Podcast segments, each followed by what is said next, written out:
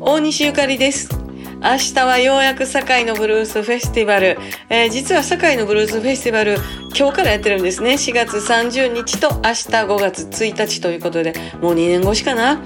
あの、最初の頃は小林バンド全員でね、演奏してもらう段取りやったんですけれども、あまりにもそのコロナの心配がたくさんあったので、えー急遽ホーンをやめて、えーリズム隊だけでっていうことになりました。それで時間は流れてやっぱりどうやろうかってなって大丈夫でしょうってなって。